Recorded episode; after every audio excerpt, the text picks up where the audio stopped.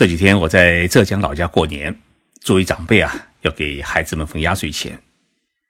因为待在日本的时间比较长，国内的压岁钱的行情，其实我已经不太了解，到底应该分多少为好？我在高中同学的聚会的时候啊，问了大家，大家说啊，压岁钱给多给少，完全取决于你和孩子的关系亲近的程度。比如说像外孙。那作为舅舅的话，必须给予最高额；如果是一般的亲戚关系，就可以少给一点。反正现在在中国的话，三百块钱是拿不出手的。客气一点的话呢，是一千块人民币。像你从海外回来的话，每人一千块人民币总是要的。听了老同学的话，我是吓了一大跳，因为这行情也实在是太高。因为在日本过年都没有这么高的压岁钱。最后呢，我采取了一个折中的方法，不管与孩子的关系亲近如何，一律发一张一万日元的纸币。今天的节目，我就想跟大家来聊一聊日本孩子们的压岁钱，他们拿了多少，都用在什么地方。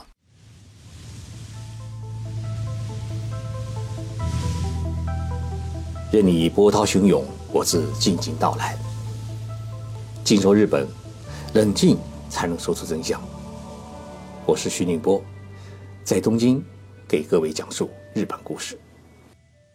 我一直没有搞清楚，日本的压岁钱和中国的压岁钱在文化上是不是一脉相承，或者说，是不是我们中国文化对日本的一种输出？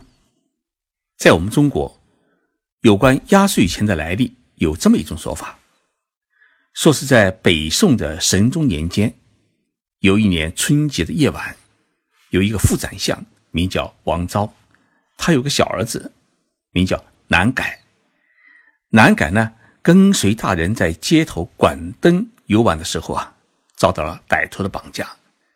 歹徒呢，知道这个小孩是副宰相的孩子，所以呢，想勒索王昭一笔钱财。歹徒绑架南改逃跑时啊。正好遇到了朝廷的车子经过，这个孩子呢是很聪明，于是是大声呼叫，歹徒于是只好方向南改，是仓皇逃跑。后来呢，皇帝宋神宗知道这件事情以后啊，就赐予南改一些钱给他压境，从此呢，压岁钱在民间就开始流传了开来。压岁钱是汉族人过年时的习俗。寓意是辟邪驱鬼，保佑平安。因为人们认为啊，小孩是容易受鬼祟的侵害，所以呢，每年在春节拜年时，长辈呢都将预先准备好的压岁钱放在红包里面呢，分发给晚辈们，用压岁钱来压岁驱邪，帮助小孩呢平安过年，祝愿小孩在新的一年里面健康吉利、平平安安。那么，日本的压岁钱它到底有什么来头呢？根据日本史料记载，日本压岁钱的起源可以追溯到神话时代。自古以来，在日本，每到新年的时候，家里人呢都会在一起做年糕，然后把做好的年糕呢放在人台上面献给年神，就是新年之神，以祈祷呢无病无灾地度过新的一年。这些载了神器的年糕呢，在供奉之后呢，会分发给大家品尝。在过去食品比较匮乏的年代，新年能得到一块年糕，对孩子们来讲是欢天喜地的事情。据说，随着时代的变迁，这些年糕呢就变成了新年的礼物。再后来，这些新年的礼物啊，就变成了孩子们的压岁钱。日本的压岁钱，它不叫压岁钱。它有一个很有意思的名字，叫年玉，是过年的年，白玉的玉，念成是“我多西大妈”。为啥叫年玉？因为在我们的古汉语当中啊，有“祈年玉岁”的说法，是指如花似玉的年华，也就是说，人生最美好的青春的岁月。类似于我们现在比较流行时髦的一个词，叫“芳华”。所以年玉的意思就是祝福孩子们健康成长，度过如花似玉的年华。刚才已经说到了，我们中国人给孩子们压岁钱，基本上是根据自己和孩子们的关系的亲数来确定金额的。如果是自己的孙子孙女，那自然要给多一些；如果是一般亲戚的孩子呢，就给少一些。但是日本人在给孩子压岁钱时，亲属关系考虑的比较少。相反的呢，孩子年龄成为分发压岁钱的一个关键性的考量。孩子年岁越大，给的钱就越多。日本说，这符合小孩子越大用钱越多的自然规律。不过，在日本分压岁钱啊，有一个地方是必须注意的，就是你到上司家或者到身份高的人家去拜年的时候啊，不能给对方孩子压岁钱。这又是为什么呢？因为压岁钱本来是神的赐物，演变到后来变成了长辈的赐物。如果你到上司家给孩子压岁钱，实际上是把自己当成了神，当成了长辈和恩赐者。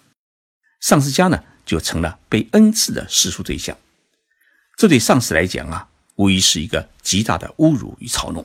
所以，日本的这观念呢，跟咱们中国啊有很大的不同。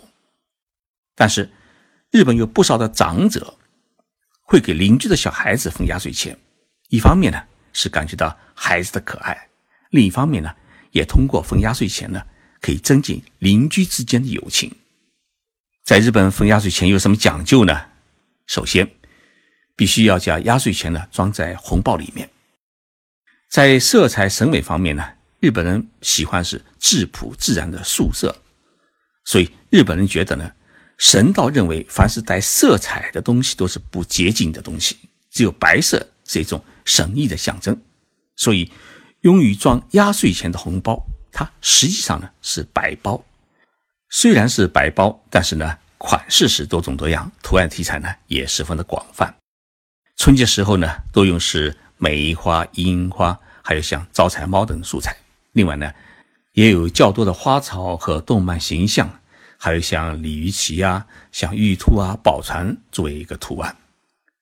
第二呢，在红包的正面，事先要写上赠送的孩子的名字，然后在背后呢，注上自己的姓名。因为当小朋友们同时从多个亲戚或者大人那里得到压岁钱的时候，他是搞不清楚这个红包到底是谁给的，所以呢，他没法向父母亲交代。但是如果你在背后啊写上你自己名字以后啊，孩子的父母亲知道这压岁钱是谁给的。第三，放入红包里面的钱带着对孩子的祝福，因此呢，要钱必须是新钱。为了有新钱呢，许多人就早早的去银行换新钞票。那么一些银行呢，也会在年末的自动取款机里面放上全部的新钞票，供人们呢发压岁钱使用。那么日本人给孩子压岁钱是按照什么样的标准给的呢？在日本社会啊，其实存在着一个压岁钱的量化的标准。这个标准呢，大体上有两个计算公式。第一种量化的标准计算公式是：孩子年龄除以二乘以一千日元等于压岁钱。比如说，四岁的孩子除以二乘以一千日元等于压岁钱是多少呢？两千日元，大约是一千两百块人民币。那么五岁的孩子除以二乘以一千日元等于多少压岁钱呢？是两千五百块压岁钱，也就是说，相当于一千五百块人民币。第二种的量化标准计算公式是：孩子年龄乘以五百日元等于压岁钱。比如说，六岁的孩子他乘以五百日元等于多少压岁钱呢？等于是三千日元压岁钱，大约是一百八十块人民币。那么七岁的孩子乘以五百日元等于是三千五百日元的压岁钱，大约是两百十五块人民币。那么八岁的孩子呢？他乘以五百日元是多少压岁钱呢？是四千日元压岁钱，大约是两百四十块人民币。日本人给压岁钱一般是从幼儿园开始，也就是说，当孩子知道钱是怎么一回事的时候才给，从幼儿园一直要给到读大学为止。与我们中国不同的是，对于幼儿园之前的孩子，日本人基本上是不给压岁钱的。他们认为孩子太小不会用钱，没有必要给。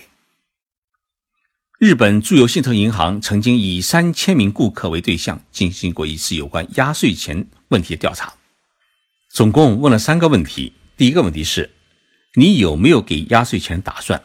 结果呢，有百分之七十二的人回答有。第二个问题。你打算给几个人发压岁钱？回答最多的是给三个人，达到了百分之二十八。其次是百分之二十一的人回答是给六个人发压岁钱。第三个问题，你准备发多少压岁钱？回答一万日元以上，也就是六百块人民币以上的，占到百分之二十四。回答两千到三千日元的，占到百分之十六。回答。四千到五千日元，也就是说两百四十日元到三百块人民币的，占到百分之十五。回答一千到两千日元的，占到了百分之十一。这项调查结果还显示，绝大多数人认为给一万日元，也就是六百块人民币，是压岁钱的最高的标准。而且这一万日元呢，只能给高中生和大学生。初中生的话呢，给五千日元，大概是三百块人民币呢，就已经足够了。小学生的压岁钱普遍的标准是两千到三千日元，也就是一两百块人民币。幼儿园小朋友的话，普遍就给象征性的一千日元，大概是六十块人民币。一般来说啊，日本人的平均工资呢，高出了中国人平均工资的七到八倍，所以呢，从这工资比例来看啊，日本人发压岁钱。总体上还是比较抠门的。那么新年期间，爷爷奶奶有钱，要趁机给孙子们多一点压岁钱，行不行呢？如果给多的话，那就要交纳赠与税。赠与税的纳税条件呢，是要超过一百十万日元，也就是大约六万六千块人民币。而且严格说来，这一百十万日元也可以算一年之内。从长辈手里拿到的钱财的总额，比如说压岁钱拿了五十万日元，生日的时候呢，爷爷奶奶又给了五十万日元，那么上学的时候呢，爷爷奶奶又给了二十万日元，那么加起来以后呢，你的总数就超过了一百十万日元。超出的部分，也就是说十万日元呢，你要交纳百分之十的赠与税，也就是说要交纳一万日元的税金。那么。一个新年，日本的孩子们一般能够拿到多少的压岁钱呢？日本玩具公司博品馆调查了九百名中小学生和家长，结果显示，日本中小学生人均收到的压岁钱为两万四千四百二十四日元，大约是一千五百块人民币。其中小学生呢稍微少了一点，人均是两万一千三百八十二日元，大概是一千三百块人民币。中学生呢，稍微就多了一点，大概是一千九百块人民币左右。拿到压岁钱之后怎么用？有百分之三十八的孩子表示要把压岁钱呢存起来，有百分之二十八的孩子呢表示要购买一些游戏机或者游戏软件，还有孩子表示要买文具啊、书啊、衣服啊或者零食。不过，能够自由支配全部压岁钱的中小学生只占到百分之三十五，而八个孩子当中呢，就有一个回答自己的压岁钱呢全部给妈妈没收了，自己根本就没拿到一分钱。至于大学生们，过年呢一般都可以拿到四万日元以上的压岁钱。大多数的学生们认为，大学时代是自己获得压岁钱的最后的机会，所以呢。得把钱存起来，作为自己和同学出去旅游的费用。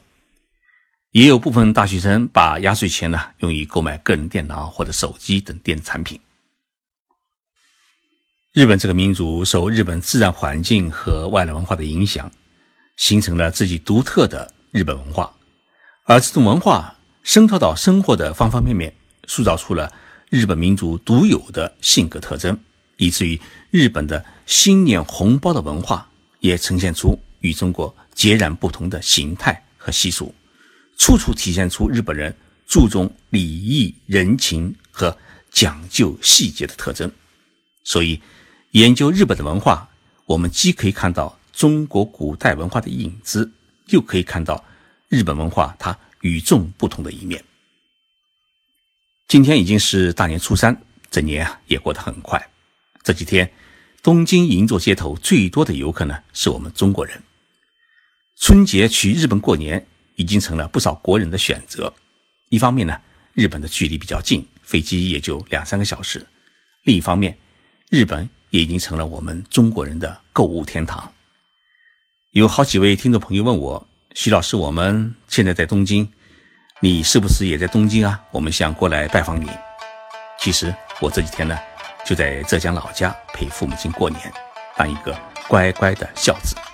俗话说，父母在，家在，有父母在，我们真的很幸福。